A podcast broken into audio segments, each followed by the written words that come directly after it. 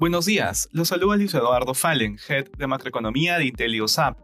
El día de hoy, miércoles 6 de abril, los mercados muestran pérdidas, mientras se evalúa la política monetaria por parte de la Reserva Federal más restrictiva.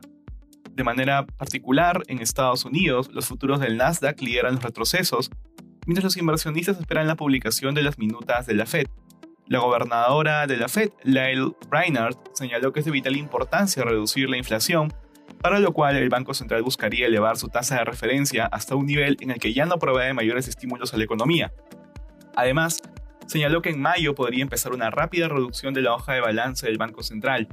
Por este motivo, la tasa del Tesoro a 10 años aumentó hasta 2.63%. En la eurozona, las principales plazas caen ante temores de tasas más altas en Estados Unidos que puedan afectar el crecimiento económico.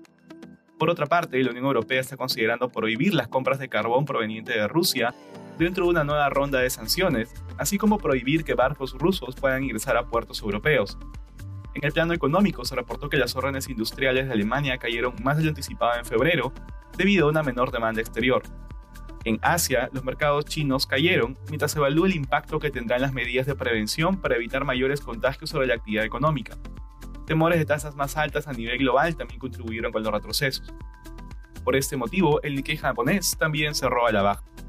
Respecto a commodities, el precio del oro se mantiene estable, por su parte el precio del cobre retrocede, mientras se evalúa el crecimiento global en el corto plazo, y finalmente el precio del petróleo sube.